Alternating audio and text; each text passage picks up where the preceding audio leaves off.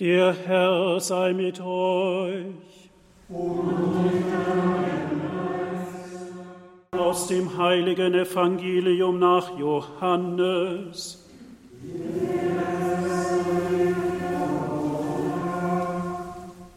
In jener Zeit sprach Jesus zu seinen Jüngern, das ist mein Gebot, liebt einander so wie ich euch geliebt habe. Es gibt keine größere Liebe, als wenn einer sein Leben für seine Freunde hingibt. Ihr seid meine Freunde, wenn ihr tut, was ich euch auftrage. Ich nenne euch nicht mehr Knechte, denn der Knecht weiß nicht, was der Herr tut. Vielmehr habe ich euch Freunde genannt, denn ich habe euch alles mitgeteilt, was ich von meinem Vater gehört habe. Nicht ihr habt mich erwählt, sondern ich habe euch erwählt und dazu bestimmt, dass ihr auch, dass ihr euch aufmacht und Frucht bringt und dass eure Frucht bleibt. Dann wird euch der Vater alles geben, um was er ihn in meinen Namen bittet. Dies trage ich euch auf, liebt einander. Evangelium unseres Herrn Jesus Christus.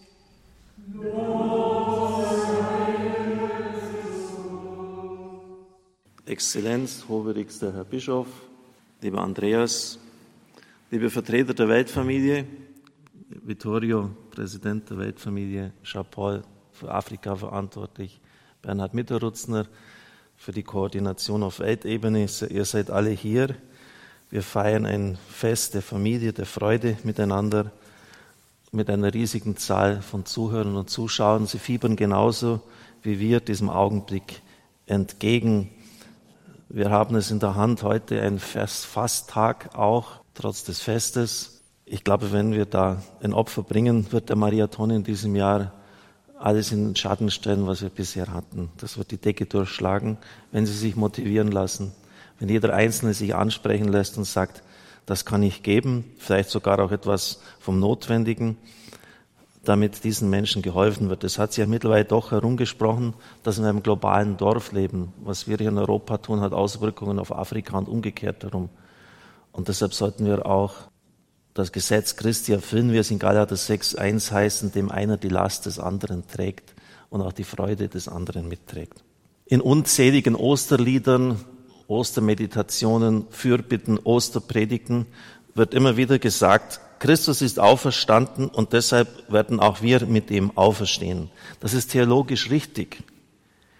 Aber es kommt diese Aussage in keinem einzigen Evangelium vor, bei den Ostergeschichten. Und das sollte uns doch eigentlich nachdenklich machen. Also bei der Auferstehung geht es im Neuen Testament nicht vorrangig um die neue Welt, in der Apokalypse wird die ja beschrieben, was da alles sein wird, dass wir auferstehen worden, nicht einmal in einer Andeutung. Es geht überhaupt nicht darum. Und ich möchte Ihnen sagen, worum es geht. Und darf Ihnen bitte die Stellen vorlesen. Ich habe das schon beim letzten Marathon getan, aber man kann es gar nicht oft sich klar machen. Matthäus 28, 19. Geht hinaus und macht alle Völker zu meinen Jüngern. Markus 16, 15. Geht hinaus in die ganze Welt und verkündet das Evangelium allen Geschöpfen. Lukas 24, 47. Im Namen des Messias wird, Zitat, Umkehr und Vergebung der Sünden bei allen Völkern verkündet werden, angefangen von Jerusalem aus, ihr seid Zeugen dafür. Johannes 20, 21. Wie mich der Vater gesandt hat, so sende ich euch. Auch Paulus hätte die Frage, warum ihm der Herr denn erschienen sei, nicht anders beantwortet als so. Gott hat mir seinen Sohn geoffenbart, damit ich ihn unter den Heiden verkünde. Und jetzt um zum Schluss noch etwas draufzulegen, Apostelgeschichte 1.11. Ihr Männer von Galiläa, sagen die Engel, was steht ihr denn da und blickt zum Himmel auf? Zitat Ende. Das heißt, sie sollen nicht auf den Himmel sich fixieren, sondern gefälligst Zeugen sein, wieder Zitat, in Jerusalem, in ganz Judäa und Samarien bis an die Grenzen der Erde. That's it. Das ist es. Das ist unser Job. Das ist der Auftrag der Kirche, liebe Brüder und Schwestern im Herrn. Und deshalb hat auch das Zweite Vatikanum in Ad Gentes, dem Missionsdekret, formuliert, die Missionarität, die Mission ist das innerste Wesen der Kirche, das ist ihre DNA, das ist ihre Identität. Und was passiert jetzt, wenn zum Beispiel Kardinal Marx, als er noch Bischof von Trier war, sagt, wir sind Missionsland geworden in Deutschland. Das hat man schon nach dem Krieg festgestellt, als die Kirchen noch voll waren. Weil die Menschen den inneren Bezug zu Christus verloren hatten. Schon damals schon hat sich das angedeutet. Es war vieles einfach nur formell, rituell, aber es war keine innere Beziehung des Herzens mehr da. Haben hellsichtige Leute damals schon gemerkt. Und dann sagt der Kardinal, wir sind Missionsland geworden. Das stimmt. Aber leider sind wir keine missionarische Kirche. Und das hat sich bis heute nicht geändert. Monsignore Schmid, sehe ich aus Regensburg, daher hat die Aufgabe, äh, die, auch die Neuevangelisierung, die Evangelisation voranzubringen, aber das geschieht alles in homöopathischen Dosen. Wenn Sie die Äußerungen des Papstes, ich werde es Ihnen vorlesen, Evangelii Gaudio, hören, dann sagt er, das muss eine Queraufgabe sein. Ihr müsst eure ganze Pastoral umstellen. Die Kirche muss sich komplett neu aufstellen, weil das ihr innerster Wesenskern ist, ihre Identität, ihre DNA, die Mission. Und was passiert jetzt, wenn jemand das, was er zu innerst ist, nicht lebt? Wissen Sie, das sagt sich so ganz nett so, ja, das ist dann Identitätsverlust. Wissen Sie, was Identitätsverlust konkret eigentlich heißt? Haben Sie schon mal mit Demenzkranken zu tun gehabt, die ihre eigenen Angehörigen nicht mehr wiedererkennen? Wissen Sie, wie das den Leuten zusetzt? Wer sind Sie denn? Mama, ich bin doch dein Sohn. Ah, wusste ich gar nicht. Das ist nicht lustig, wenn jemand die Identität verliert. Und es gibt ja das jetzt nicht nur als Erscheinung der Demenz, sondern als eine ganz grundsätzliche psychotische Erkrankung, dass jemand nicht mehr weiß, wer er ist. Und das sagt sich dann einfach so dahin. In vielen Texten lese ich das. Ja, wir haben da einen gewissen Identitätsverlust. Das heißt, da macht man halt irgendetwas, aber nicht das, was man tun sollte. Und wir haben es jetzt doch gehört bei allen vier Evangelisten. Wir haben es gehört mehrfach in der Apostelgeschichte. Wir haben es bei Paulus gehört, was unser Job ist, was wir zu tun haben, was unser Auftrag ist. Und wenn wir dem nicht nachkommen, verfehlen wir unseren Lebenssinn, den Zweck unseres Daseins. Und das ist nicht nur irgendetwas. Und dann kommen die ganzen Krankheiten der Kirche, die Depressionen, die Traurigkeiten. Und genau das hat ja der Papst auch gesagt im letzten Jahr, am 20. September 2020, eine Kirche, die nicht evangelisiert, ist eine Kirche, Zitat, die an vielen Übeln, die wir in der Kirche haben, krank wird. Warum gibt es die Krankheiten der Kirche heute? Weil sie nicht hinausgeht. Es stimmt, wenn jemand hinausgeht, dann kann er Unfälle haben. Aber eine Kirche, die verunfallt, weil sie hinausgeht, das Evangelium verkündet, ist mir immer noch lieber als eine Kirche, die aus Abschottung krank war. Und immer wieder bringt er auch das Bild von einem abgestandenen Zimmer, das man lange Zeit nicht gelüftet hat. Es wird muffig, es stinkt, es wird unangenehm. Und er sagte, das ist die Kirche. Weil ihr nicht in der Lage seid, die Fenster aufzumachen, nicht in der Lage seid, hinauszugehen. Geht immer hinaus. Gott geht denn auch hinaus, weil er Vater ist, weil er liebt. Deshalb muss auch die Kirche das tun. Sie muss immer wieder hinausgehen. Liebe Gemeinde, liebe Brüder und Schwestern, wir haben sogar eine Personifikation der Verweigerung. Ich meine damit den Propheten Jona. Sie wissen, er hat den Auftrag bekommen, Ninive zu evangelisieren, dieser äh, Weltmacht des Heidentums, eine Stadt der Arroganz, der Anmaßung, die Umkehr zu verkündigen. Und er kann sich ja ausmalen, das wird sicher lustig werden. Wenn man die Propheten deshalb in Israel schon umgebracht haben, weil sie Umkehr angekündigt haben, dann ist es durchaus wahrscheinlich, dass ihm das in Ninive auch blüht.